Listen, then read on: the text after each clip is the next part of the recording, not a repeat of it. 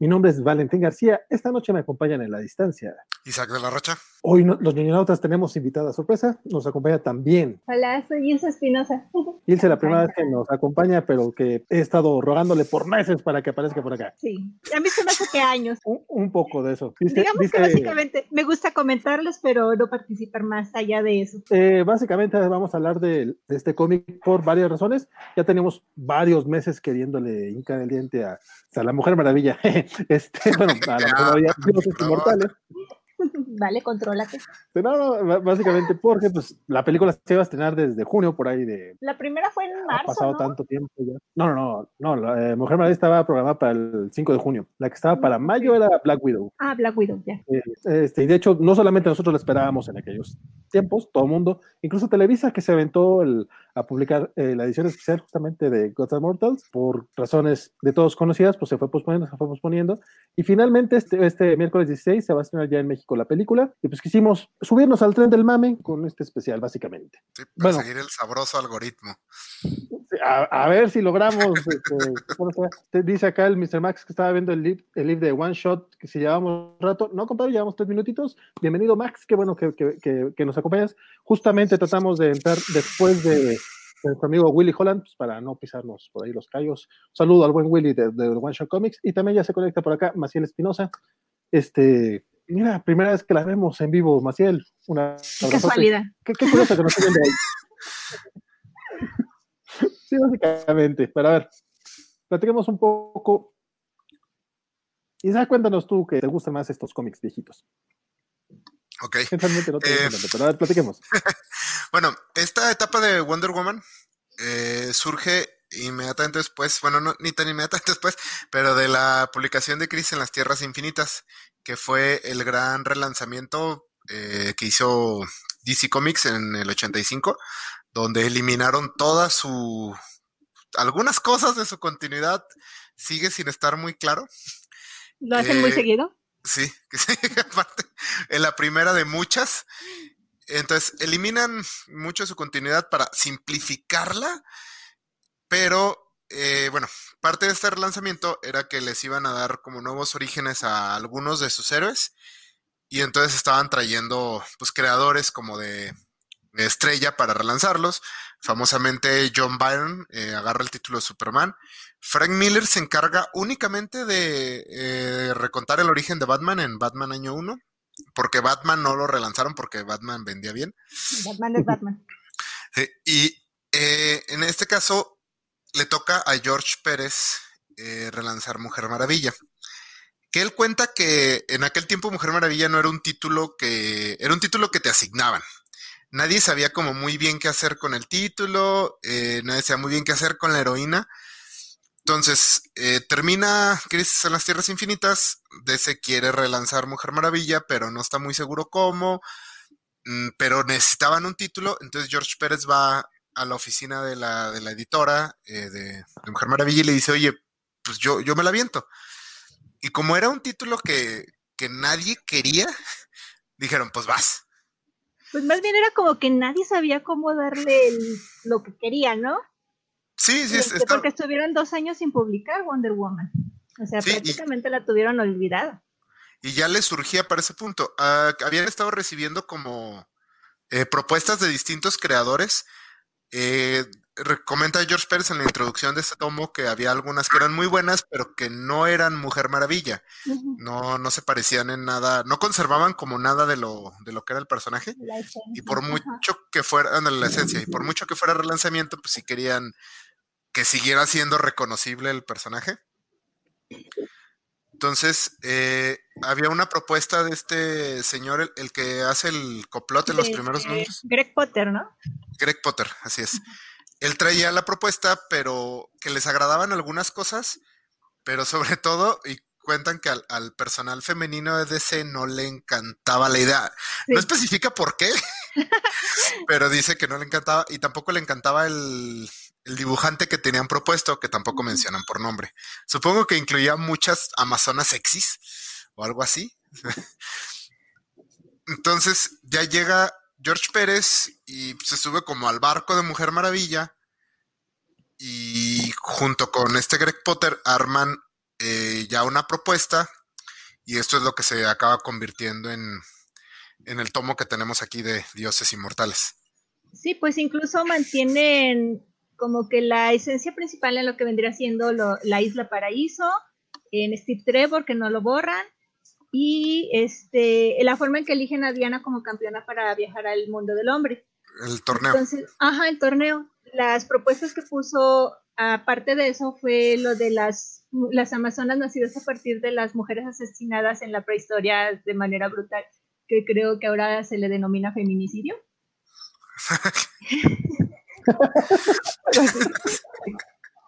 Ahora ese es el término, pero. pero es asesinato. algo de eso comentaba yo con, con Isaac hace ratito. Este, si, es, si este tema se, se, pusiera hoy en la mesa, este, los lectores, sobre todo los fans de DC, estarían como vueltos locos por lo políticamente correcto del asunto. Exactamente. Sí, sí, de hecho, bueno, ya que entremos bien, bien a la historia, pero sí le comentaba que esta historia está agresivamente feminista, no, no me acordaba lo, lo increíblemente feminista, que, está, que está Wonder Woman de George Pérez. Sí, Bueno, pues George Pérez también pues se quiso basar más en mitología, ¿no? Y en el, creo, tengo entendido en el Thor de Walter Simonson. Sí, que agarró mucho. Sí, él, le había agarrado como ese gusto a la mitología y como el interés a meterlo a los cómics superiores, viendo el Vultor de Walter Simonson, y porque le había tocado dibujar una historia para nuevos, titanes, nuevos jóvenes titanes, eh, donde de hecho salían los dioses del Olimpo. Entonces ya de ahí traía esta, como esta idea de, abordar la, mitología. El tema de pelear contra Ares creo que ya venía desde, el, desde la propuesta de Greg Potter. De Greg Potter, sí, él, él es el que propuso ese villano. Entonces, este, bueno, ya llega George Pérez, y de hecho George Pérez tenía ya una historia, él cuenta en la introducción que él ya tenía su historia como soñada de Mujer Maravilla, que esa historia acabó siendo lo que se llama el reto de los dioses, The Challenge of the Gods, que es eh, del 10 al 14. Y porque pues le dijeron, no, pues primero tienes que contar el origen. Y él originalmente dijo, no, pues me estoy seis números. Y se aventó 60 números. ¿Cinco años? Sí, cinco años ahí. en Wonder Woman. 24 como dibujante y el resto ya nada más como, como escritor. Que de hecho eh, hay que resaltar este, justamente este pequeño detalle, ¿no? Eh, eh, George Pérez hasta este momento lo conocemos como el excelente dibujante de New Teen Titans, pero pues estos son sus pininos como escritor. ¿Y quién iba a pensar que si la armaba el muchacho? Sí, de hecho, él ya tenía, al final ya tenía crédito de coplotter en, en New Teen Titans, junto con Mark Wolfman. Pero sí, este fue su primer así como, que bueno, no está por completamente en solitario, eh, tiene el apoyo de Lin Wayne durante todo este tomo, pero sí fue uno de esos casos junto con otros, bueno, que en los 80 se dio mucho, que fue como John Byrne, Walter Simonson, que Frank Miller, que dieron este brinco de ser grandes dibujantes a ser grandes dibujantes y escritores. Sí, sí, sí. Y George Pérez, fue, uno de ellos. Pero bueno, básicamente estos son los antecedentes, Del, cómic. Pero, pero ya hablemos un poquito más acerca de, de, qué va justamente eh, Dioses Inmortales.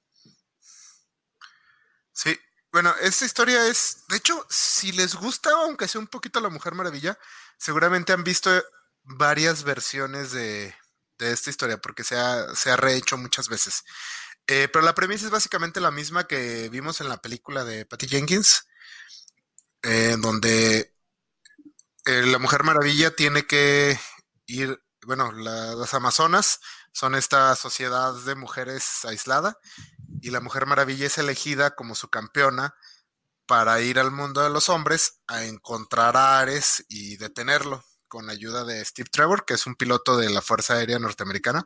En todas las versiones un piloto nada más cambia como el año.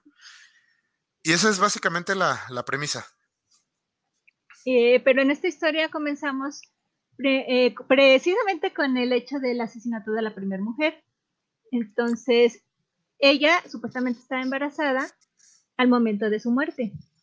Después de esto se nos presenta en el Olimpo una discusión en la que Ares dice que los hombres ya no los veneran y él dice que por medio de infundirles temor recuperarán como que el amor de los hombres. Y Artemisa dice que no, que ya están en un momento en el que tienen que cambiar. Y ahí es cuando crean, eh, a partir del, del, pozo donde se empiezan a juntar todas las almas de las mujeres asesinadas, al, a la raza de las Amazonas. Que como que una diosa los había estado como apartando, ¿no? Las almas de las mujeres asesinadas. De las mujeres asesinadas, como en una caverna. Ándale, las tenía así como, como en su closet. Sí, precisamente.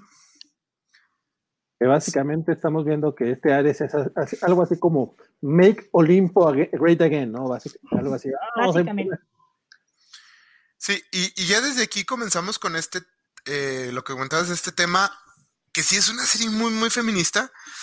De hecho, eh, George Pérez mencionó en una entrevista con Sci-Fi Wire que, que varias veces le dijeron que fans y fans mujeres que les sorprendía mucho que este cómic fuera escrito por eh, por un hombre. Eh, pues, bueno, no sé, no, no, no salió la fan en cuestión a, corroborarlo, pero sí, sí me sorprende y sobre todo para la época el, la manera en que aborda el personaje. Porque bueno, el, de hecho todo el primer número es como el origen de las Amazonas. De las Amazonas y, este, la traición, porque ellas vivían supuestamente en el mundo también, ¿no? Sí, de hecho son, las Amazonas son creadas como esta raza creada para liderear a los hombres. El plan es que son como una raza mejor que va a llevar a los hombres a, un futuro de paz y amores. Y, y llegan al mundo y todos los hombres dicen, a mí ninguna mujer me va a decir qué hacer. Entonces se van ellas y tienen su ciudad y eh, como, los, como los imperios del mundo están como nerviosos por ellas y mandan a Hércules con un ejército para que les ponga una chinga. Sí, y este, pero también se supone que por influencia de Ares es que empieza como que a meterles malos pensamientos ahí a los líderes y a, a, Heracles, precisamente para que ataque y acabe con, las Amazonas. Sí. Que, por ejemplo, ese es uno de los momentos más así. aquí en, este cómic, Hércules es básicamente eh, la, la masculinidad tóxica hecha persona. De hecho, en la, porque en la escena donde Hércules decide ir a atacar a las Amazonas, eh, lo que ocurre es que una, pues, una prostituta es solo una cortesana. Sí, su amante, no, no, queda muy claro bien que, pero bueno, su amante le dice así como, ah, no eres lo bastante hombre para ir con ellas a pelear, que no sé qué. Y dice, claro que sí. Le mete en la cabeza que Hipólita dice que deberían de tenerlo amarrado como el perro que es. Sí, sí, este, entonces sí dice, no, no, ninguna mujer va a decir eso de mí y se va así a pelear.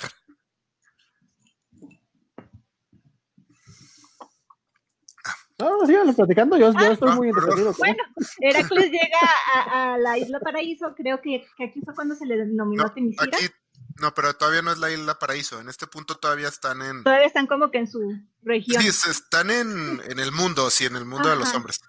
Y, este, y se enfrenta a ellas, pero realmente no las puede vencer y finge una falsa tregua, ¿no? Sí. Y de ya de noche, em, eh, droga Hipólita y les tienden una emboscada a las Amazonas y queman la ciudad y las capturan a todas ellas. Y esta parte sí está así como que ah, me sorprendió lo fuerte que está. Y la forma en que eh, las esclavizan. Sí, sí, sí, porque el George Pérez sabe cómo no, no escalar esto demasiado, pero te dejan muy, muy, muy claro que hubo mucha, mucha violación involucrada en este asunto. Pues sí, incluso la forma en la que tienen a Hipólita encerrada encadenada prácticamente desnuda.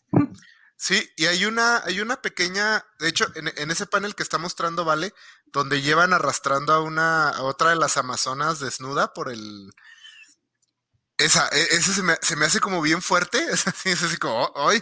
Es Hipólita, ¿no? No, no es otra, es otra amazona, que es rubia. Hipólita ah, está. Ah, ah, ok, ok, sí, sí. Es que estaba, teníamos otra escena y era la, que estaba bien. Tienes razón. Sí, de hecho, y se me hizo Sí, sí, ese es Hipólita.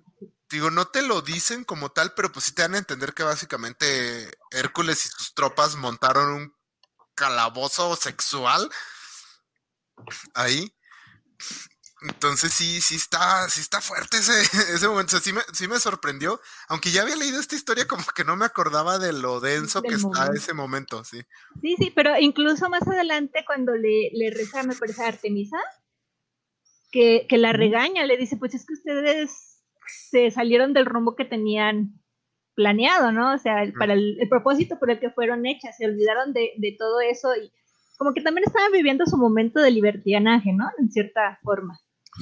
Mm, Yo entendí que las regaña porque, o sea, les dice, ustedes debían liderear a los hombres y lo único que hicieron fue encerrarse en una ciudad.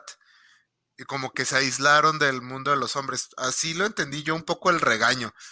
Sí, Porque No, yo lo entendí así porque ya ves que, que ya cuando hacen la falsa tregua y se ponen acá que bebamos vino y divirtamos, Sí. ¿no? Pero bueno, eh, eh, en ese caso, bueno, ¿Quién no hubiera pensado que con vino y eso, por cal- ¿qué iba, qué iba a salir mal? no, pero podía en, salir mal. en ese caso le daré una connotación bastante extraña a toda la escena. Porque es, ok, este, se presentan estos hombres como amigos, te drogan, te violan, y luego aparece para lo que, lo que para términos prácticos es tu madre, que es una diosa y te regaña por, por tonta. Eh, No estoy seguro que tan cómodo me siento. Suena maternal. Así son los papás, o sea, en general de la vida. Los padres no son Para mí así. tiene mucho sentido. No, Sí, no te- sé si tienen otra experiencia, qué, qué, qué bueno por parte de ustedes, pero sí. Sí, porque incluso Perdón. le dice como que dame, dame el poder para la venganza, ¿no? Y le dice, pues es que la venganza no es el, no es la respuesta, no es el camino.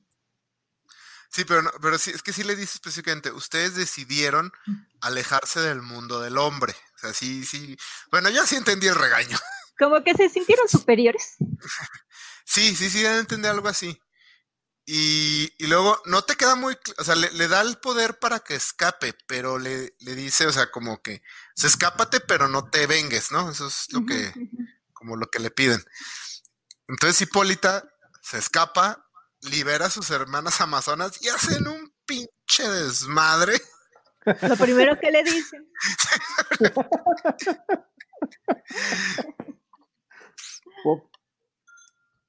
Y- Hipólita ya conocía, digo, esta. Ya conocían como era Hipólita, pues. ya conocían su gente. sí. Yo Si ya me a mi conocen, gente. ¿para qué me dejan sola? Sí, este, y si hacen, ha- hacen un desmadre, eh, masacran a, lo- a los hombres que, o sea, que, que las tenían ahí aprisionadas. Y en ese momento se separan las amazonas en dos. Sí, Porque- las lideradas por Antíope, ¿no? Así es. Hipólita les dice, no, las, los dioses nos dijeron que nos vayamos a la costa no sé cuál, porque, eh, y la otra dice, no, vamos a perseguir a las fuerzas de, de Hércules y, Hércules. y ponerles una chinga.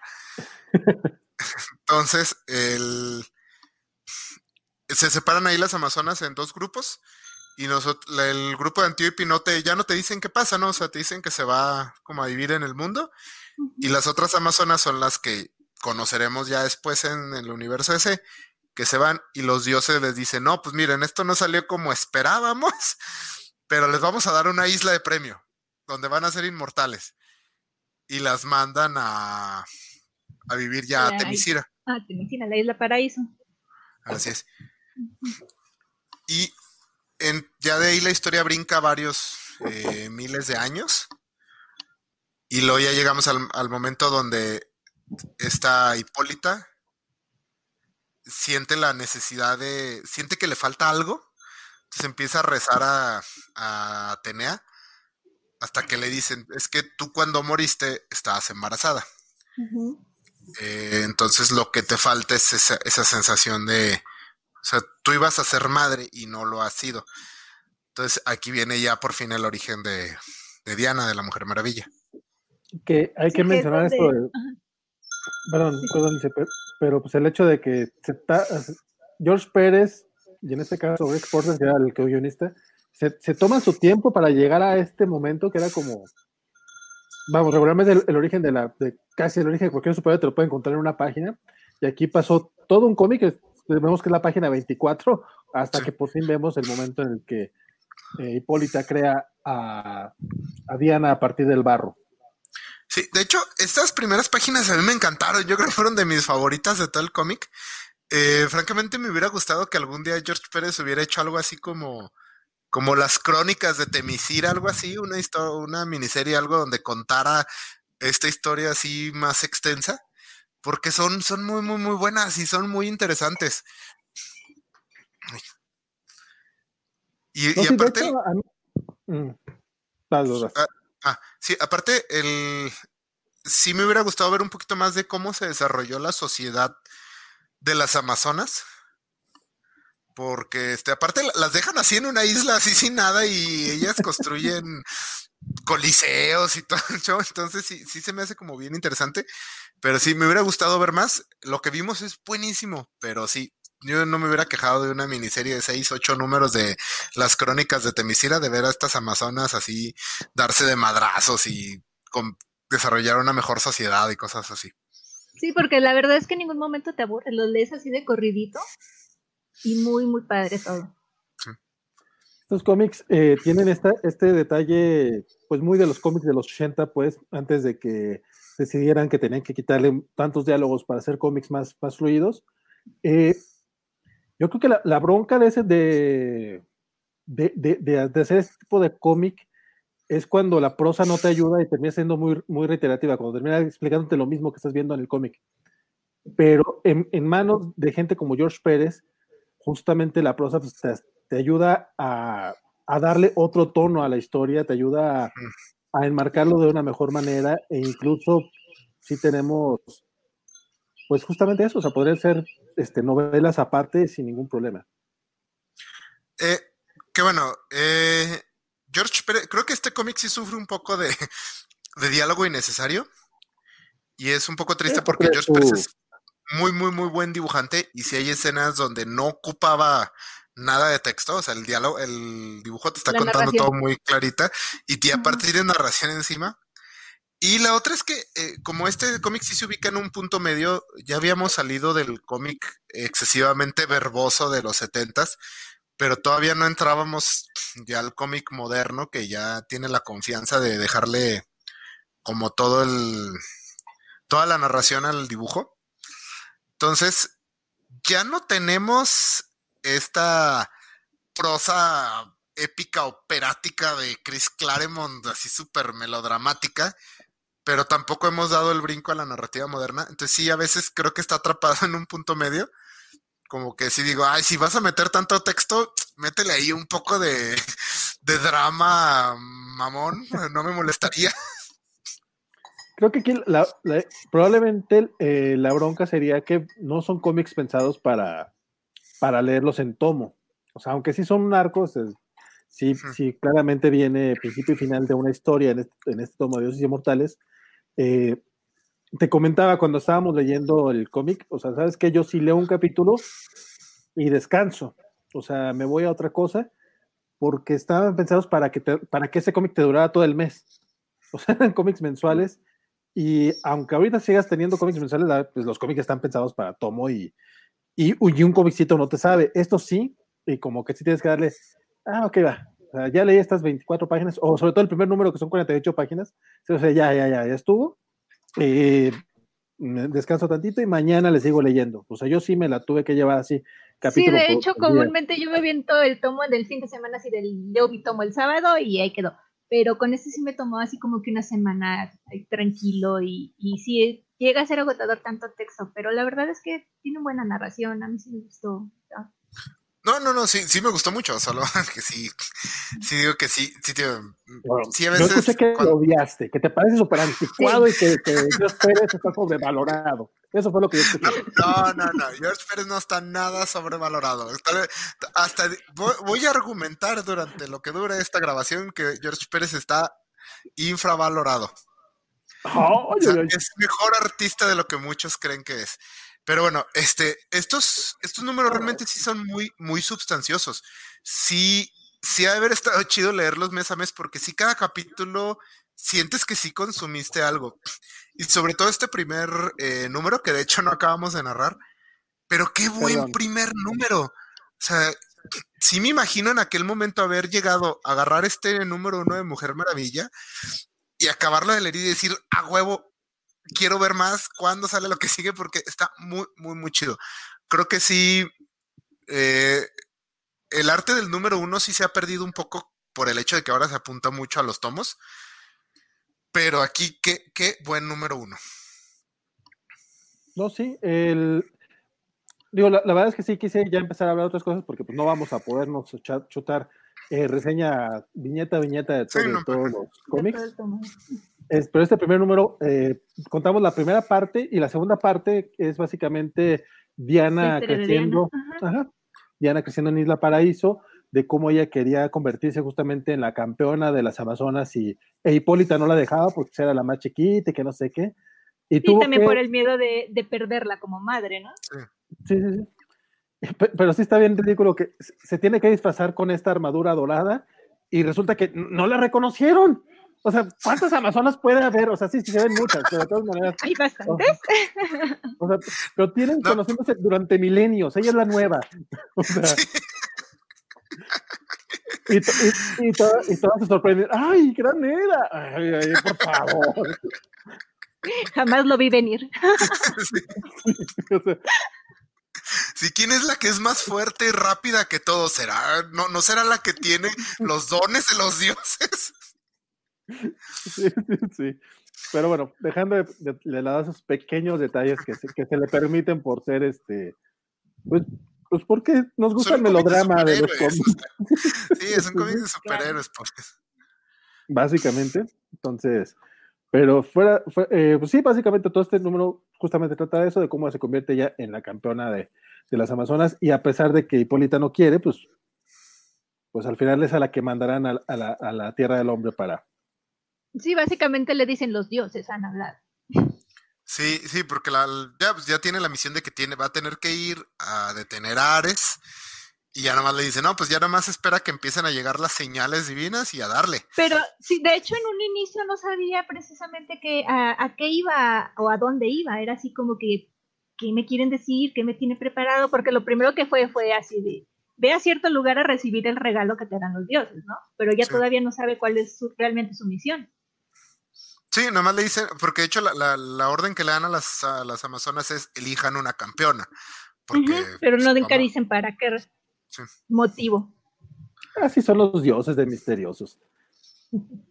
A los dioses no los cuestionarás. Digo, si, si, estamos de acuerdo que uno mandó que matara a su hijo nomás, por llévalo al monte y ahí mátalo, pues eh, nos estamos saliendo del tema. bueno, digo, luego que, si lo aceptamos, pues que acá les digan ustedes, pongan una campeona, después les digo para qué, pues claro. ¿Qué lo que puede pasar? ¿Y casualmente la mandaron a un monte? ¿Al monte cuál? A, pues, a, los, a, los, dioses les gustan los montes. Antes no había muchos lugares a donde mandar a las personas. No estaba tan urbanizada la sociedad. Y ya, bueno, a partir de aquí ya la historia sí se convierte en, digo, en la historia que hemos visto ya muchas veces. El coronel Steve Trevor piloto de la Fuerza Aérea se estrella en Temisira y Diana tiene que, llevarlo de vuelta al mundo del hombre y encontrar a Ares, dios de la guerra, que está tratando de causar la guerra final y destruir todo y destruir a los dioses y ser el dios más chingón de todos. Pero en esta historia se muestra como un Steve Trevor más maduro, ¿no? No tanto. Sí, está, está, viejón, ¿no? Sí. Yo, y de hecho no... sé si está retirado, porque tengo entendido que por influencia de Ares es que lo mandan a atacar a alguien, pero ni siquiera sabe a dónde va tampoco. Lo tienen retirado a fuerza, o sea, te, dicen que él eh, en unas audiencias del Congreso habló mal de, unos generales que, que decía que, que, pues básicamente estaban locos y sedientos de sangre. Entonces el gobierno no lo pueden como encarcelar porque era, es como un héroe de guerra, pero lo mandan a trabajo de escritorio. Entonces, y no he leído el resto de esta etapa, pero no sé si esta versión de Steve Trevor eh, se vuelve romántico, o sea, el interés romántico de Diana, porque aquí no tienen nada de ese elemento y sí se ve bastante mayor. La manera en que lo dibuja Pérez, sí, sí está bastante mayor que, Diana. Bueno, no sé qué edad tiene Diana en esta versión. Pero sí se ve, sí se ve betarrón. Vamos, No, es Chris, no es Chris Pine. Resumidas. Sí, no, de hecho el personaje es bastante ruquillo y, también hay como mucha intriga política, ¿no? Porque los generales que están tratando de matarlo para que, para que, bueno, primero que lo mandan a Isla Temisira justamente a, iniciar la guerra y a destruir la, isla y que después logra sobrevivir, que Diana lo, lleva de regreso a que lo curen y resulta que pues, ahí también tratan de matarlo en la, en la enfermería. Eh, pues manejan mucho todo este tema de de, que es el, lo, lo, tratan como de traidor y están tratando de, manchar su reputación y todo eso, se tiene que ir con, con Eta Candy para que le ayude a, pues sí, a... Sí, que básicamente es la que confiaba en él nada más dentro del equipo. Y este, creo que están en la Guerra Fría, ¿no? Están a, finales de la Guerra Fría, pues es el 87. Sí, de hecho, aquí entra el otro, un tema también. Eh, este cómic es muy, muy, muy político, aparte del tema feminista. Está bastante político, porque todo este asunto de que los generales siguen a Ares. Eh, por ejemplo, está esta secuencia donde este, el hijo de Ares, eh, Demios, que está dando como un discurso a un grupo de generales, de soldados y de personas. Y el discurso tiene eh, está sacado de un panfleto de ideología fascista, así letra por letra, porque les dice, sí, tenemos que ser más fuertes y tenemos que destruir a nuestros enemigos antes de que nos destruyan y, y bla, bla, bla. Y sí, tío, eh, como imagen, sí se ve muy sacado de, pues sí, de un rally, por, de un rally nazi o algo así. Y luego George Pérez agarra esta, esta secuencia que cuenta con los generales norteamericanos y luego un par de páginas después nos cuenta una secuencia idéntica con exactamente el mismo diálogo, pero ahora les está hablando un grupo de generales rusos. Entonces sí es como una alegoría política así muy, muy, muy directa. De hecho, todavía cuando, cuando ya por fin Ares ah, desata todo el despapalle que, que, va a desatar, sí te, sí te mencionan básicamente en uno de, los, de, los, de las muchas cosas que hacen es que escala la Guerra Fría, o sea, calienta la Guerra Fría para que por fin este, las potencias este, empiecen a, atacarse, ¿no? Sí, pero, pero me, pareció muy curioso que usara este esta iconografía. ¿Eh? Ah, perdón, vas, dudas. ¿Qué te parece muy curioso? Eh, la iconografía de, digo, de los rallies fascistas o de, de supremacía nacionalista, todo este tipo, porque sí la usa, y por ejemplo, porque sí menciona mucho, hay que destruir al enemigo y todo. Nunca especifica el enemigo ni nada, sino que, tío, se va mucho a, jalar de estos, de la manera en que dan los discursos, eh, pues sí, las personas, eh, los de grupos fascistas, donde es como todo muy nebuloso, pero hay un enemigo y hay que destruirlo. Y la manera en que lo contraponen, como a los dos bandos les está diciendo exactamente lo mismo. Y la ideología es la misma, que es destruir a tu enemigo, pero si todos creen en destruir a tu enemigo, pues ¿quién queda al final? Sí. Así debe ser, hay que destruir al enemigo. No sé quién es el enemigo, pero hay que destruirlo. Pues básicamente también te muestran como que el hombre actúa de manera hostil y violenta por influencia de Ares. Pero aquí como que sí te dejan ver que hay ciertos hombres que lo hacen como que por voluntad propia. Sí, de hecho, el cómic sí es muy sí deja bastante en claro que estos soldados y generales que siguen a Ares no están hipnotizados ni nada. O sea, lo siguen porque, pues sí, como porque se, vuelve como una religión. Pero no es así una. No están poseídos ni nada así de eso. También se me hizo interesante ese, ese dato.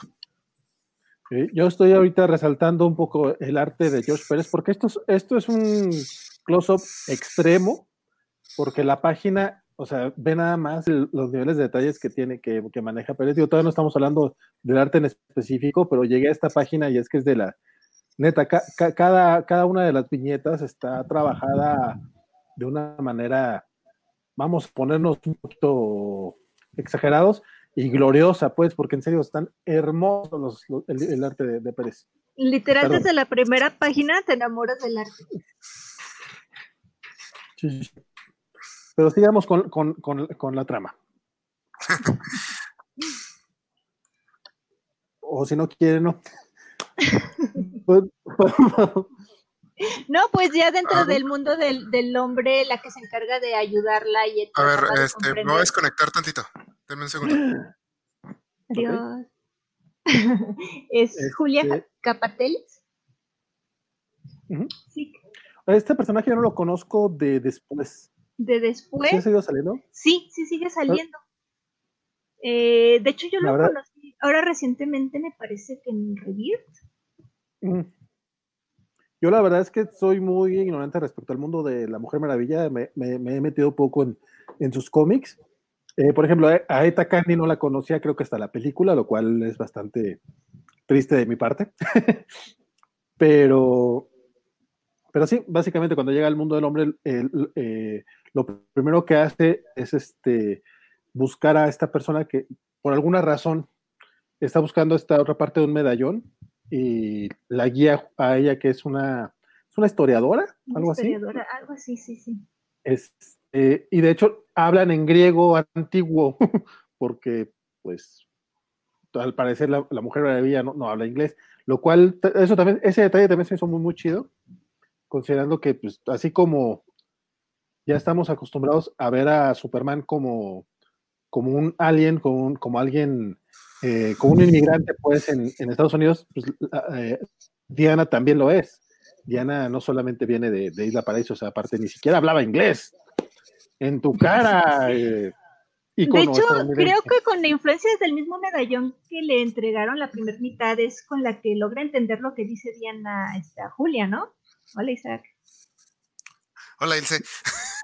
Este, de hecho, bueno, bueno, esta, ah, se me olvidó el nombre de la doctora que le ayuda, ¿es Julia? Julia Capatelis. Sí. E, ella, no, ella la entiende porque ella habla griego y básicamente te dicen que Diana habla una variación de griego antiguo. Eh, en este caso, yo, eh, Diana aprende a hablar inglés básicamente porque es muy chingona. Porque no. Pero sí, le cuesta. No, pero sí le enseñan. Sí, sí, sí, sí, sí, pero eh, no, pero ya vi que aprende como este, como Antonio Banderas en 13 Guerreros. Así de que los está viendo hasta que de repente habla inglés. Ah, no, de hecho, sí, sí, te dan a entender que le cuestan ciertas palabras y que todavía no entiende del todo. Sí. Sí, de hecho, Julia es, la. Julia es la mamá de Vanessa, que más adelante es Silver Swan o algo así. ¿no? Así es. Sí, desde un inicio te muestran como que Vanessa siempre tuvo muchos celos de Diana porque como que quería a su mamá para ella sola y, a partir de ahí como que se enfría la relación con su mamá y se le entran ideas distintas, pero creo que ese tema no lo tocan aquí en Dioses No, de hecho, solo está esa escena bien rara donde llega y le dice, hey, traje a, a esta mujer rara, este, se va a quedar un rato con nosotros y ella hace un berriche así adolescente. Sí, sí, así como pues, que, ¿por qué? Pues súper bien, mamá, y se sube a su cuarto. Sí, sí, sí. lo, aparte, se me... aparte se aventa una frase así, hasta que se vaya la zorra esa, yo, ¿what? Zorra, Wonder Woman. Sí, sí. No, de, bueno, es que dice en, en, el tomo en inglés dice Fox, eh, pero en inglés no es la misma connotación. ¿Eh? Eso me pasa por leerlo en español. ¡Uy! un, un Televisa Comic Fail. Sí, no, porque yo, yo lo leí en el tomo que tengo está en inglés y dice Fox, eh, pero no, no se traduce, o sea, sí se traduce zorro o zorra, pero no es exactamente la misma connotación. En inglés es más bien como que es una mujer muy, eh, muy ¿Inteligente? Ah, despamparante, Foxy. Ya, ya lo dice. Sí, porque de hecho le habla a su a su novio. ¿No, ¿No me ven? Sí, ya, ya, es que te habías congelado. Ah, ok. Eh, le habla a su. Perdón, es que, es que yo lo leí en, en la edición de Televisa, My Bad, porque sí, en efecto, aquí sí dice, este, lo último que necesito es que, que, que mi novio este, vea a una chica tan guapa como ella.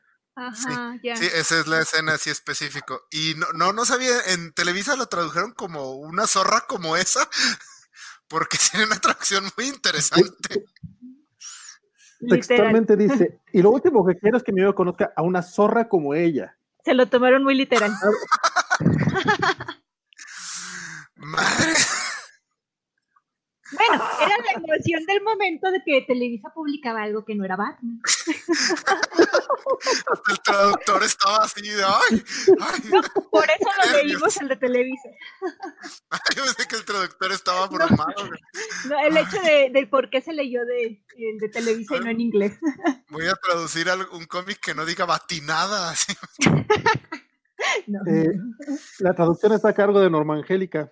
Norma Angélica Álvarez Arciénega, con corrección de estilo de Jorge Horacio López Velázquez.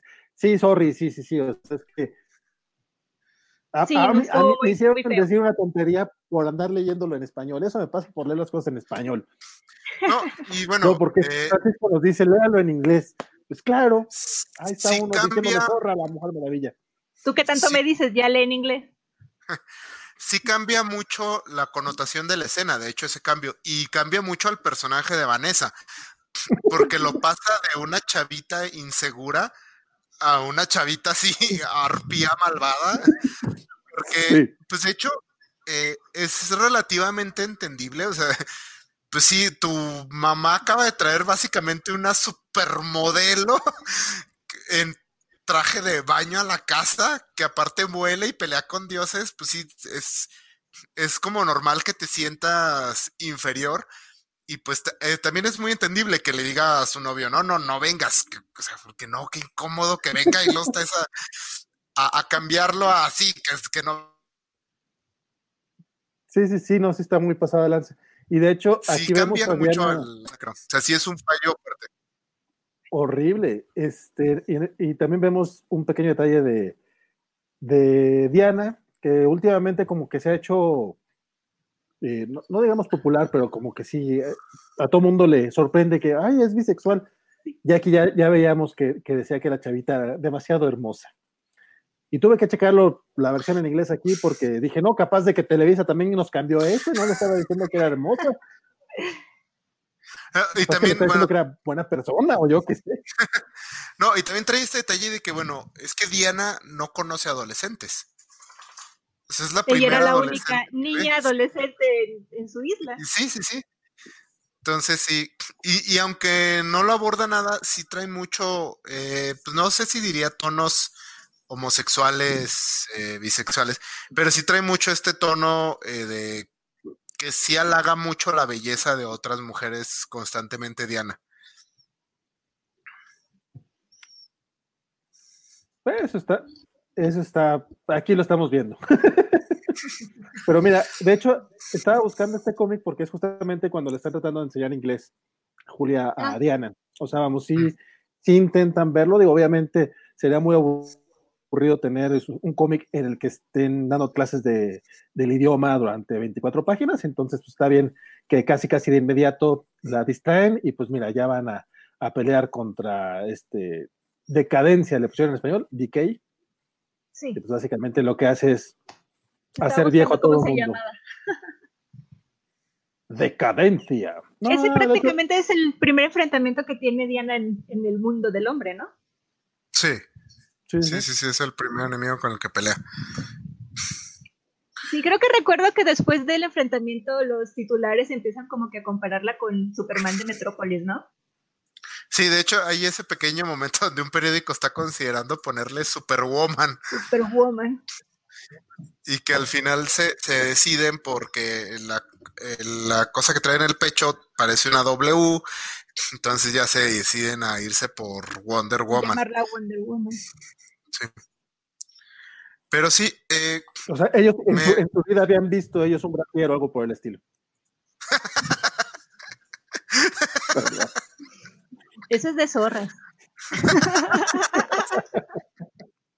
algo así. Tenemos acá pregunta de buen Rolando, Rolando Muñoz, que creo que es la primera vez que nos ve, así que le, le agradecemos. No sé por qué razón estamos teniendo est- estas nuevas visitas. Este, dice que si es bisexual, este, la Mujer Maravilla. Estaba un poco perdido el muchacho. Este, Carla Angélica dice saluditos y yo, you got this. Este, el buen tío Juanjo, el Juanjo Burciaga, que todos los martes nos trae un boxing, eh, nos, se ríe por el Televisa Comic Fail que vimos este, en, en vivo. No puede faltar. Mi, mi descubrimiento. Eh, Mr. Max nos dice que no sea la covacha sin frames congelados. Este, gracias, compadre. Y Bertandi nos dice que a Superman no lo reconocen por solo unos lentes, así que yo no ande molestando a, a la Mujer Maravilla porque no la reconocen, porque tiene una armadura dorada. De hecho, no, no se trata en este cómic el tema de una identidad secreta. O sea, la Mujer Maravilla es la Mujer Maravilla, ¿no? Durante todo. No se menciona nunca como Diana Prince, ¿o sí? Sí, no, de hecho al, final sí mencionan eso de que quieren que le digan, o sea, que le quieren poner el nombre de Diana Prince y ella dice, no, o sea, ¿qué, es eso? O sea, como que se rehúsa, eh, entonces este, le dicen princesa a Diana. O sea, no, bueno, hasta donde acaba este tomo no tiene una identidad secreta como tal. No, no, pero se refiere al momento del combate, del, concurso, en el que las amazonas no la reconocieron por todo. Ah, que yo me estaba burlando de eso. Y, sobre lo de que es bisexual, la confirmaron como bisexual hasta el relanzamiento de Rebirth. En Tierra 1 lo mencionan. En Tierra 1, bueno, aunque Tierra 1 no es este, no es como dentro de la continuidad principal. Pero así la de la continuidad fue Greg Ruca en su relanzamiento de Rebirth, el que la confirmó ya como bisexual. Pero ahí estaba. Ahí Sí, sí, la connotación estaba muy, O sea, pues es que tienes una isla llena de puras mujeres durante 3.000 años y les encantan los brazaletes y los lazos. Las, demás amazonas, ponle que conocieron al hombre, pero Diana, Diana creció en una isla totalmente de mujeres, ¿no? Sí, tío. Porque me gusta algo que no conozco. sí. Entonces sí. Pues Básicamente. Pero bueno, nos vamos rápido al final de la, del cómic. Pues ya, tío, pelea contra Decay, pelea contra Ares. Ah, sí, porque dentro de la batalla transforman a Vanessa en una ancianita, ¿no? Y tiene que recuperar su juventud. Sí. Sí, sí, pero bueno, todo el cómic es este. Ella tratando de encontrar a Ares, o sea, ¿dónde está? De hecho, Ares no aparece como tal hasta el número 6 que es ya como el clímax de la historia. Entonces ella junto con Steve Trevor y otros aliados, Eta Candy y este el amigo de Steve Trevor, cuyo nombre no recuerdo, eh, tienen que encontrar a Ares y pues descubrir quiénes son los miembros de la organización esta como la religión de Ares dentro del, dentro del ejército de Estados Unidos que quieren iniciar la guerra. Entonces ya por fin llegan al después de muchas de de peleas con varios dioses y cosas así. Por fin ya enfrentan a Ares y la verdad me encantó la, manera en que concluyeron esta, esta pelea entre Mujer Maravilla y Ares. Cuéntanos por qué te encantó. ah, este, sí, no, o sea, me, se me hizo muy ingenioso la idea esta de que Ah, demuestran que la filosofía de Ares, de este conflicto eterno, pues simplemente llega a la nada. Estos humanos van a iniciar una guerra más grande que ninguna otra antes, se van a destruir todos, ¿y luego qué? O sea, ¿qué, qué pasa cuando el, el, gran emperador del mal y la guerra tiene su objetivo, destruye todo? ¿Sobre qué reina? ¿Sobre nada?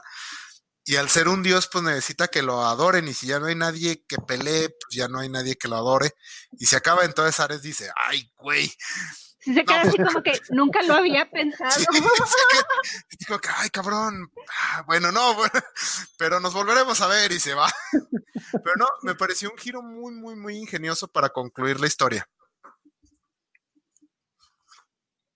Sí, no, de hecho es un poco como el tema este del que dice que es el Joker en The Dark Knight, güey, que, que, haría el perro una vez que obtiene el carro, pues ya no sabría soy, qué hacer. Soy como un perro persiguiendo autos, no sabría qué hacer con uno si lo atrapo. Sí, pero básicamente, Ares dice que les deja la decisión al hombre de lo que haga. O sea, si se quieren destruir, que sea por decisión propia, que ella no iba a influir en las decisiones y así como que veamos qué pasa, ¿no? Sí, y, sí menciona que, pues dice, los hombres de todos modos siempre se están dando de madrazos, entonces siempre, siempre me van a estar adorando de alguna manera. Cúpula del trueno. Sí, pero sí tiene este, es un cómic muy político a su manera, porque sí critica mucho esta ideología de, de siempre estar listo para destruir a tu enemigo, aunque no sepas quién es tu enemigo y no lo tengas claro, pero seguramente tienes un enemigo. Y pues lo lleva a la conclusión lógica, que es, pues sí, si todo el mundo es tu enemigo y todo el mundo piensa como tú, eventualmente no va a quedar nadie. Entonces sí, sí, sí me agrada mucho este, eh, esta manera de concluir. Como que le deja a Diana la misión así como que de guiarlos en las decisiones que tomen, como que intermediaria, ¿no? Sí, sí, sí, así como mira, siempre se van a estar dando de madrazos, a ver, a ver cómo te va. Básicamente, ahí te ves.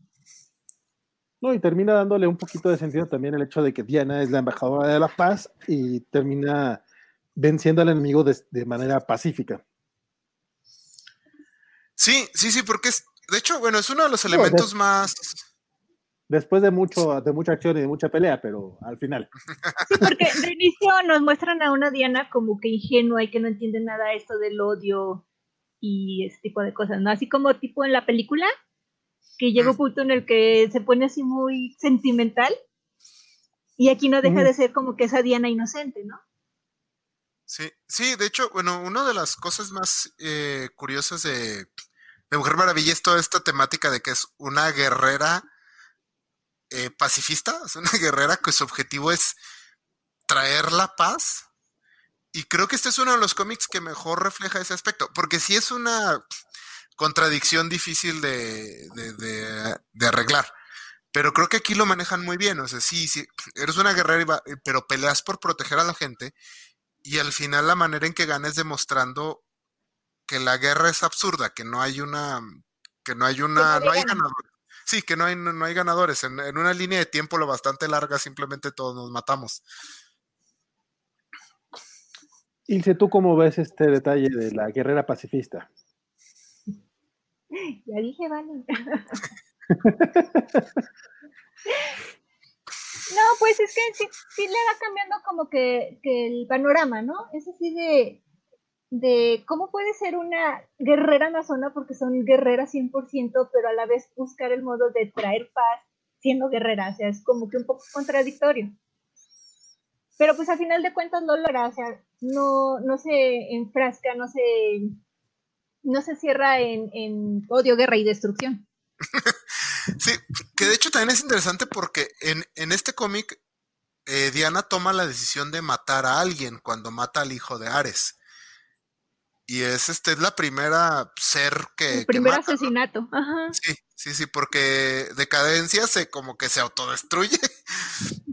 pero a él sí lo mata así de que, o sea, se ve que toma la decisión, o sea, dice, esto que estoy a punto de hacer, lo va a matar, y ya. Pero sí, creo que este es uno de los cómics que mejor maneja esa, dicotomía, sí, este dilema. Porque, por ejemplo, a, partir de la película, casi todos los escritores le han dado una espada a Diana, que se, me hace que, es ya irte mucho al lado... Mm, como al lado de ya más guerrera, mientras que el lazo me parece la como el arma perfecta, que es, pues sí, es para someter... su arma principal, su, lazo y sus... y sus brazaletes, que son para proteger y para detener a sus enemigos, pero no para matarlos necesariamente. Eh, hubo hace poco un, bueno, cuando no hay este pleitos en internet, pero hace poco hubo un tema al respecto, ¿no? De que le habían quitado justamente la espada en, algún en algún relanzamiento, en alguna portada importante, algo así, y todo el mundo, no, pues que necesita la espada porque ella es la guerrera. Güey, güey, güey, güey, tranquilo, pues si la espada realmente es reciente, por así decirlo. Sí. Sí, es a partir, de hecho, a partir de la película que, que usa siempre espada, según yo. Sí, sí, sí. Sí, porque se veía, porque según Snyder se ve mucho más cool. No, y... Ah, no, no te creas, es que creo que en la película, en la, en la segunda película ya no las va a usar, ya no va a usar la espada. Entonces, Oh. ya, ya me acordé, perdón, es, claro, tenían que ser los fans de Snyder. Es que si haces una mala película como Batman contra Superman, claro que después vas a querer que sigan tu, tu mundo de tu visión.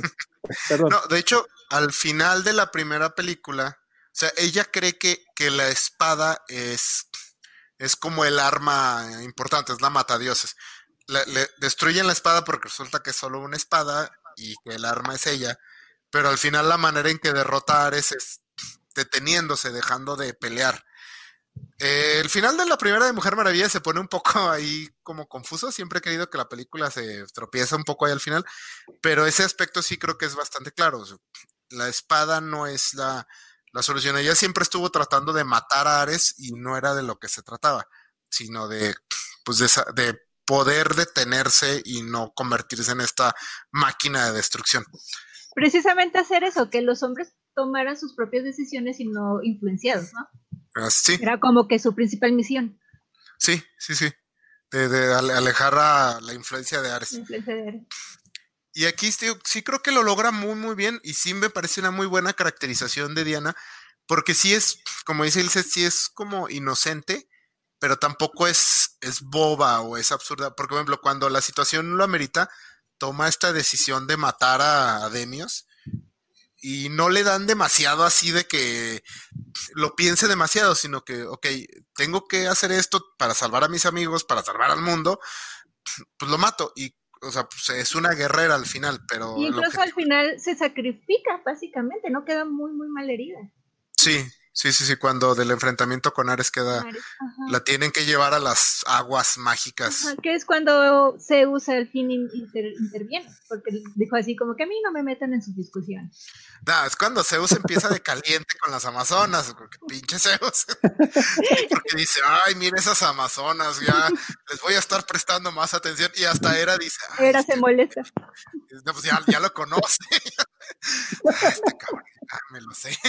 Sí, porque creo que era también estaba como que en un punto de a mí no me metan, yo apoyo a mi marido y fin Sí. de la discusión. Sí.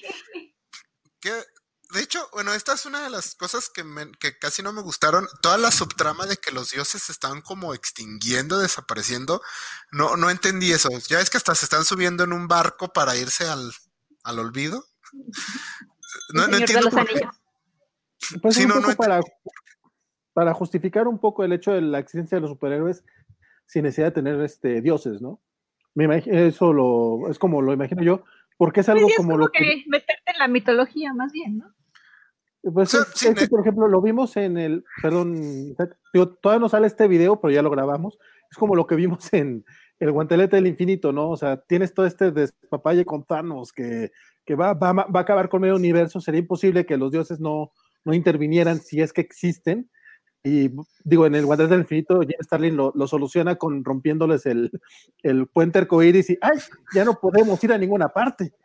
Acá, pues, sería una manera de, miren, tenemos nuevos dioses, digo, no los nuevos dioses de, de Jack Kirby, sino los dioses Superman, Batman, Wonder Woman. Bueno, tenemos estas nuevas deidades modernas, por llamarles de alguna manera.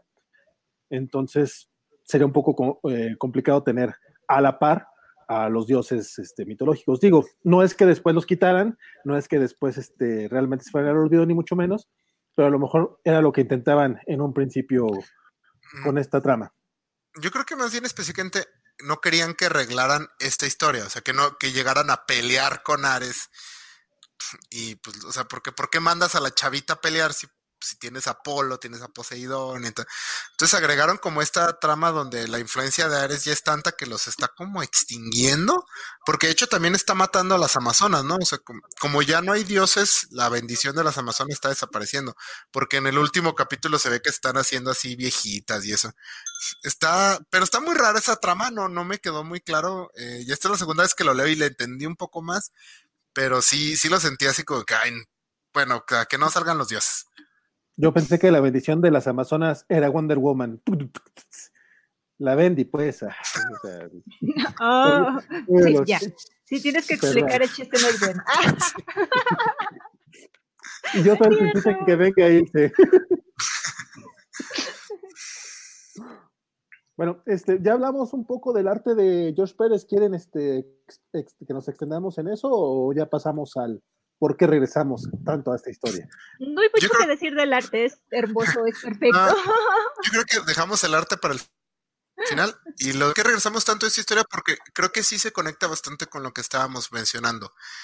Porque, bueno, eh, cuando estuve haciendo la tarea para esto, esta historia se ha recontado ya un buen de veces y es curioso porque aunque los orígenes de Batman, Superman se, se cuentan, se han contado muchas veces, es raro que se adapten así tan al pie de la letra.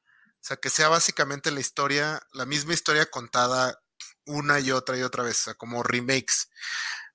Eh, la, de, Batman, sí, ahí sí yo creo que, que estás mal vemos las, las mendigas perlas de Marta, las vemos caer tantas veces que hasta peor sí. El, el, momento específico de la muerte de los papás, sí, pero el, el villano contra el que pelea, la, el quien lo entre, todo eso siempre es diferente. O sea, ah, igual, igual con Superman, siempre se destruye Krypton y llega a la Tierra y lo agarran los Kent. Pero lo, los detalles en específico eh, nunca se sostienen, siempre es año uno no es lo mismo que año cero, no es lo mismo que Tierra uno. Y en el caso de Mujer Maravilla sí lo mantienen mucho. Tan solo eh, ahora en el relanzamiento de Rebirth, Greg Ruca contó año uno otra vez y es la misma versión.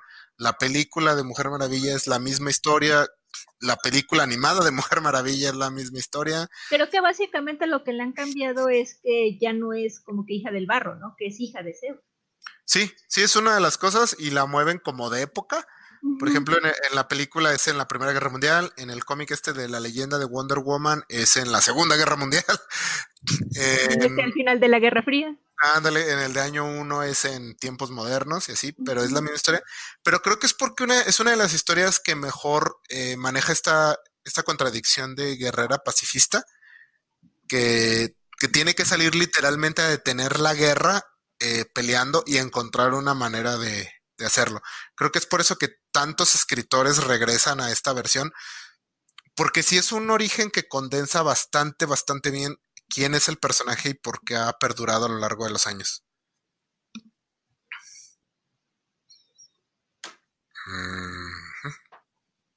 Sí, sí, sí. me, parece interesante tu punto de vista, perdón. Lo que pasa es que estoy ya, ya, saben que yo tengo que estar en las redes sociales aquí y allá. Sí, pero, pues básicamente eh, es el, mejor inicio, o sea, está bien, bien planteado, tiene buenas bases, fundamentos, y se han, sido mínimos los detalles que le han cambiado eh, actualmente. También otro de los cambios es que aparentemente, bueno, hasta donde yo me quedé de lo del Reddit, porque lo dejé como a media, es que Diana nunca regresó a su isla. Y aquí ya ves que sí regresó y ella decide irse a, la Tierra del Hombre a seguir con su misión de, guiarlos por un mejor camino. Sí, sí hay distintas versiones donde está exiliada, donde va y viene. Pero sí, como es, lo, los, los generalidades eh, se han mantenido a lo largo de los años. Y se me hace curioso porque es uno de los pocos superhéroes que creo que, que tiene esto este detalle. No me quejo, creo que es un muy buen origen y creo que casi todas las adaptaciones que he visto me han gustado bastante. Pero sí, sí me pareció interesante.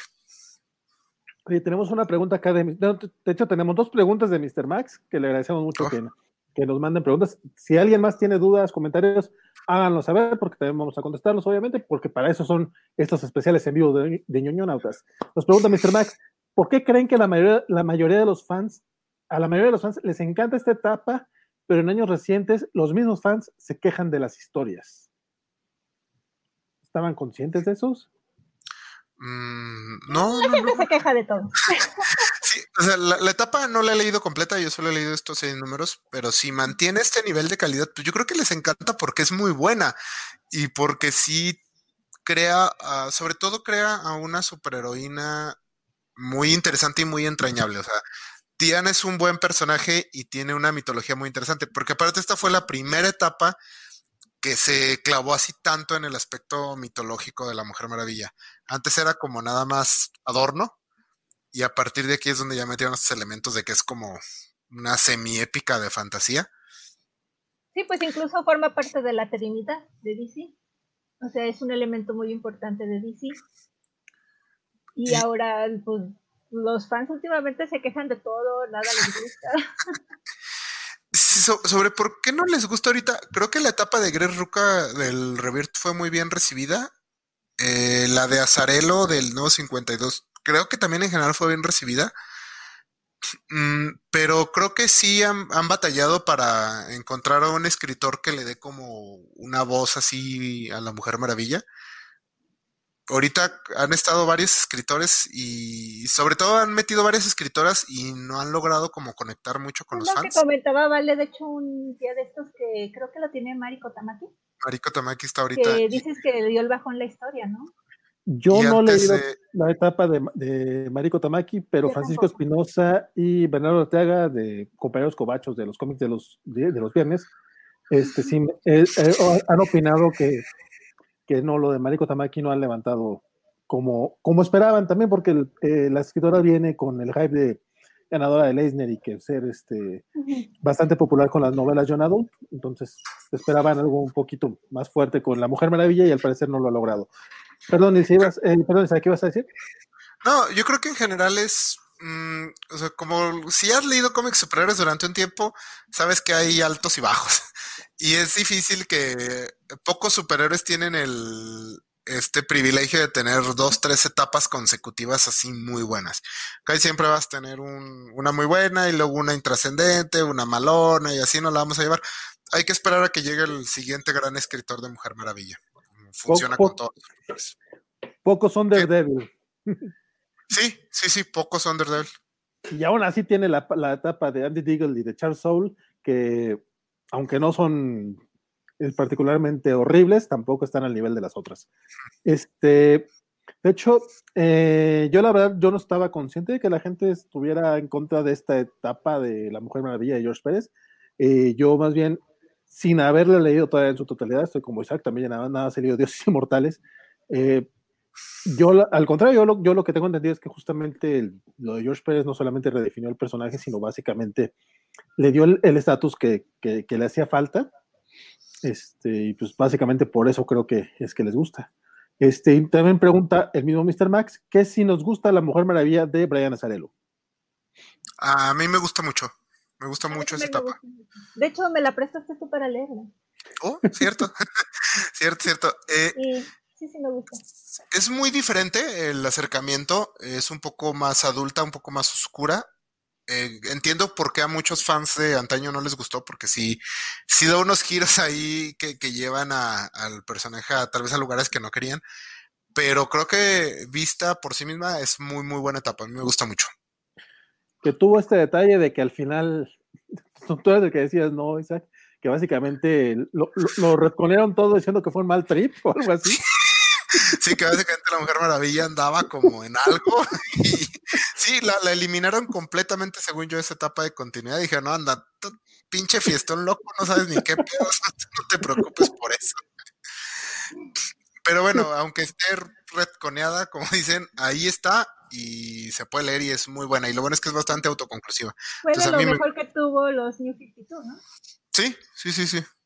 Y curiosamente es de lo que Televisa no concluyó, se quedó un tomo, ¿no? En tomo no concluyó, en número sí, sí está completa. Sí, tomo se, creo que nada más publicó dos, no me equivoco. Pero eran cuatro, ¿no? eran poquitos y. Son seis tomos. Sí, no, sí. ¿Solo publicó dos? Se me hace que sí. Sí, porque creo que hasta los, los compré. Bueno. Oh, cosas tristes de las publicaciones en México. Sí. De hecho, pues estaría súper bien que continuara con la etapa de George Pérez, pero pues a lo que pintan las cosas nos van a dejar solo con dioses inmortales. De hecho, algo... Perdón, ah, y, y, en cambio nos van a dar otra edición de la broma mortal. Eh. Ya anunciaron una nueva de la broma mortal, acaba de salir, ¿no? No sé, pero seguro sí. La, la, que sale este mes es una nueva de la eh, muerte en la familia. Ah, cierto. al menos la broma mortal sí es buena. El, el, detalle de esta nueva edición es que por lo menos van a incluir este un lugar solitario para morir, que ya tenían rato que no se reeditaba en México. No es que sea buena, pero pues bueno. La va a incluir al menos está más completita que, otras ediciones. Este, y bueno, pues quién, ahora sí vamos a la parte del arte. Sí. Eh, bueno. Eh, hemos estado viendo ya las páginas y. Sí. George Pérez, ya, yo sí lo dijimos, lo, he dicho antes, y es esos dibujantes que están más allá del bien y el mal, ya ese, señor ya está en otro nivel, de hecho ya está retirado. Es un señor dibujante, y, yo creo que la verdad. Está grande. Está.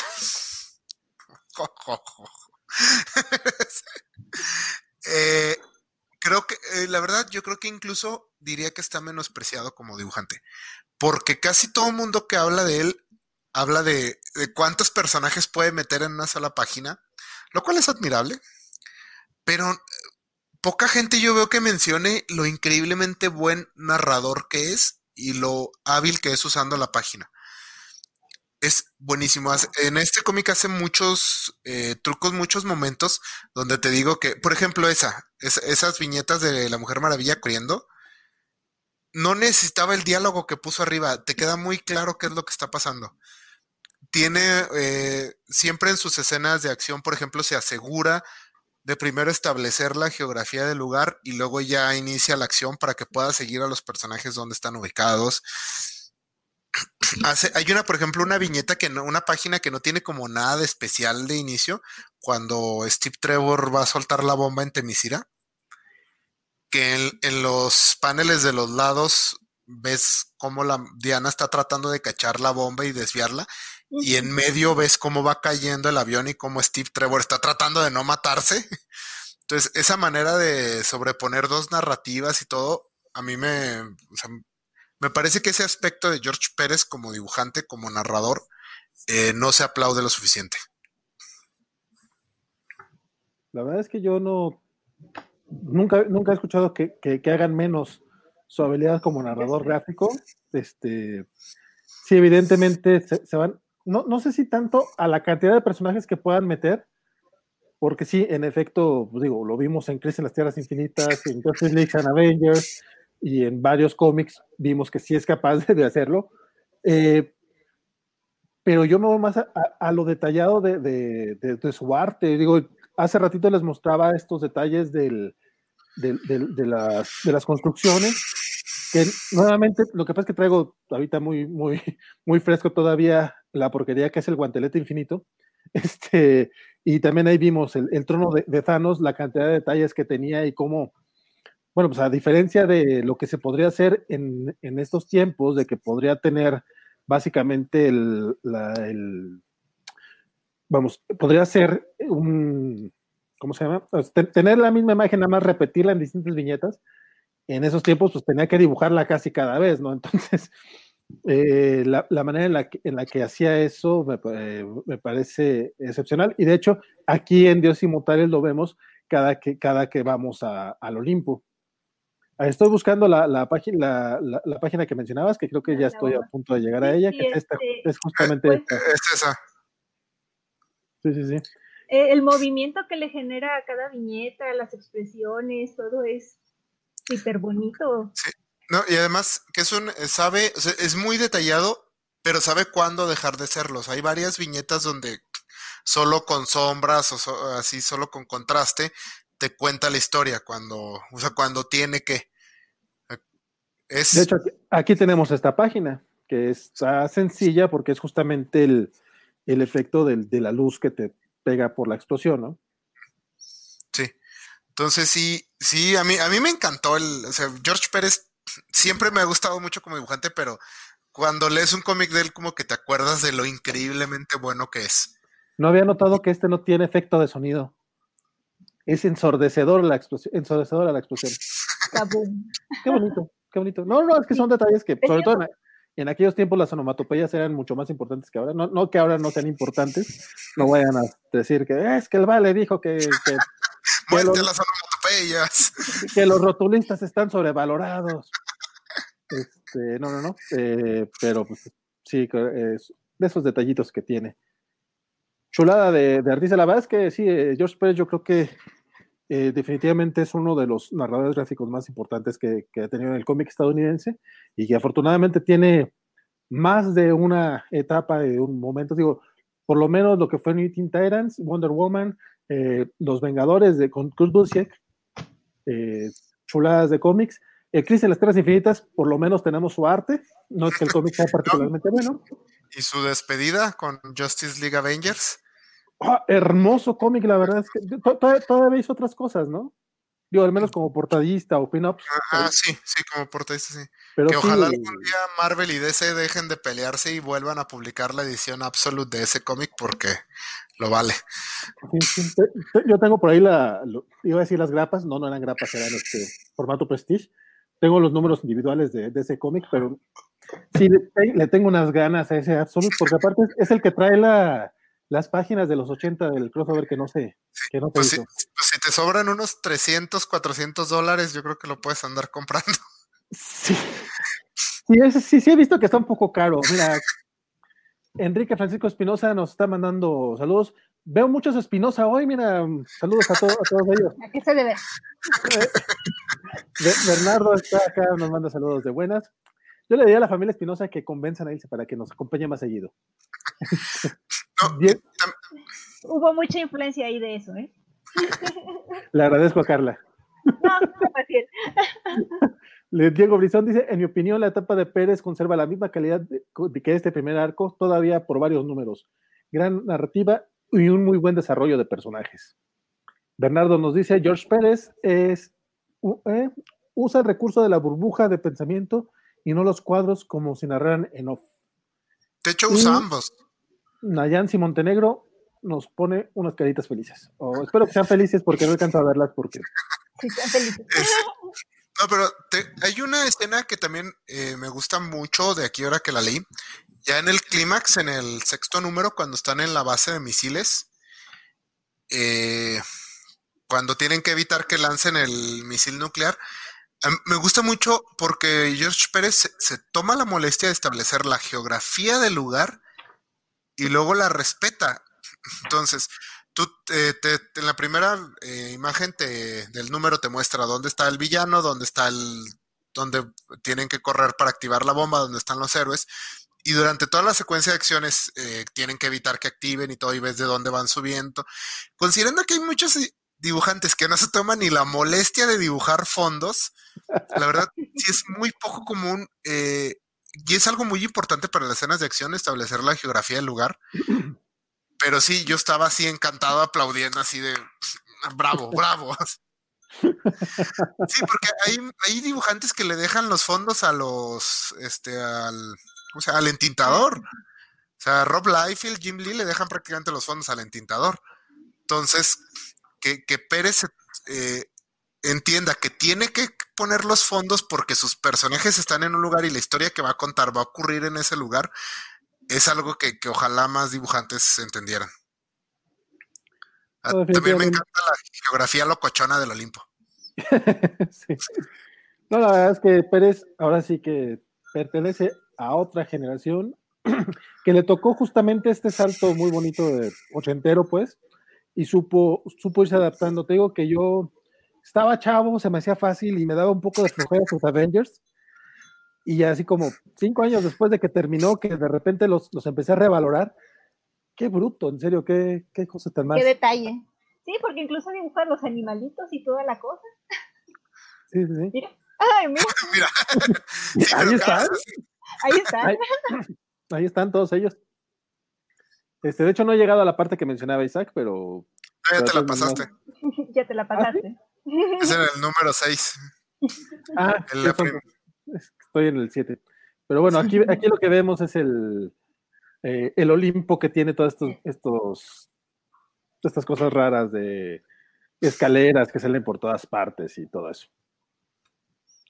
Chan, chan, chan. Pues con eso, yo creo que con eso vamos terminando. No sé si tengan algunos comentarios. Este, el mismo Francisco dice, eh, no sé cuál es el mismo Francisco pero probablemente sí.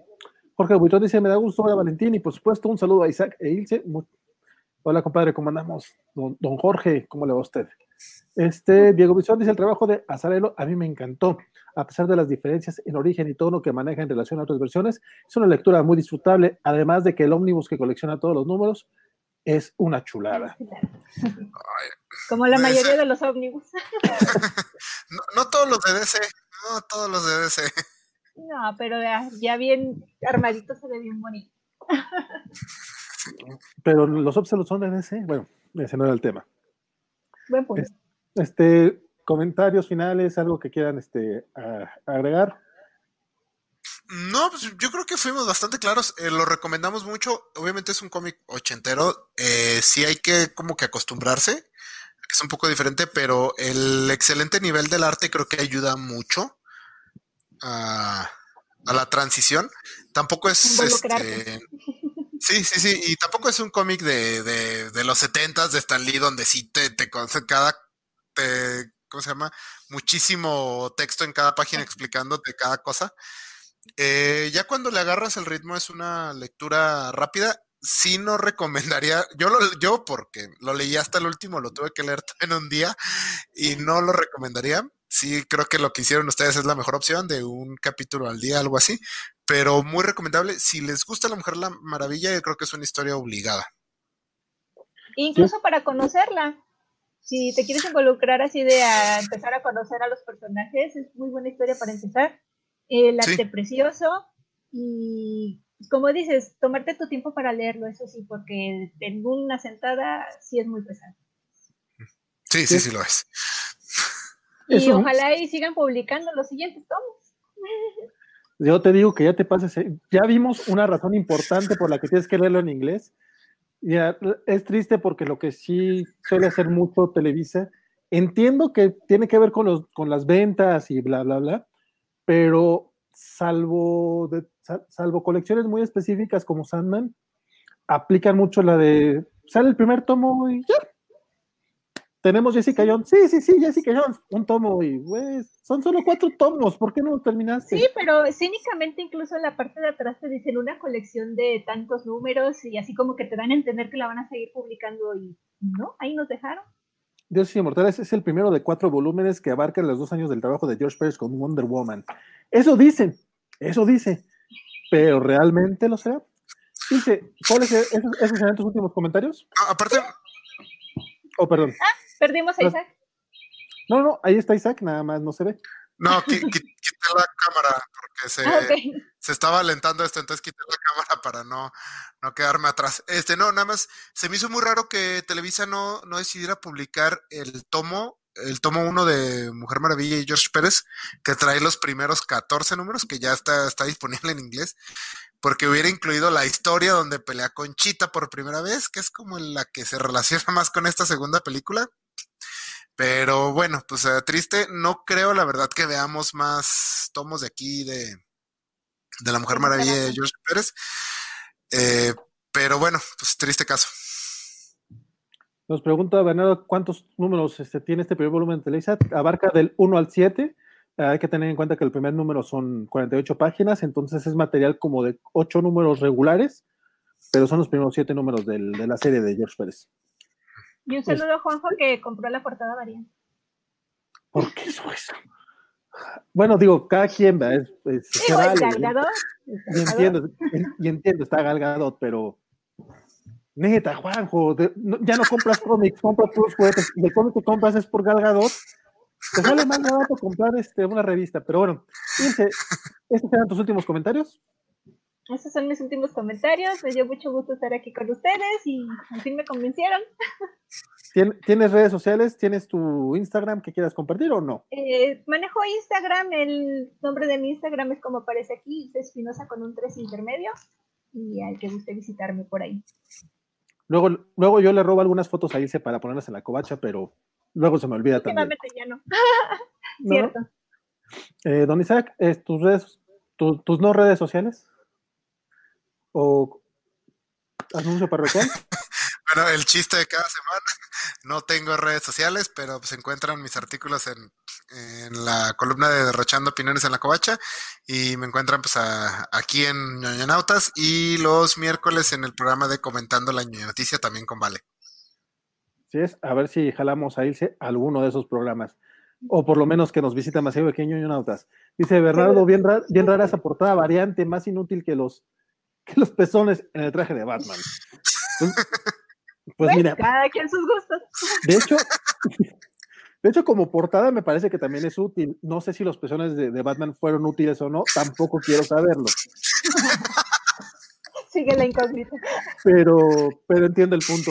Este, recuerden, este, aquí pueden, abajito de los comentarios del buen Bernardo, pueden checar este, los programas que estamos haciendo aquí en la Covacha. Estamos teniendo cerca de cinco programas a la semana, donde pueden estarnos este, echando la mano, compartan, este, comenten, denos like. Si nos están viendo a través de YouTube, no dejen de activar la campanita. Este, suscríbanse, sobre todo, si se pueden suscribir al canal de Twitch, también lo agradecemos mucho. Síganos en nuestras redes sociales, estamos en Instagram, Facebook, Twitter, TikTok, YouTube, Twitch.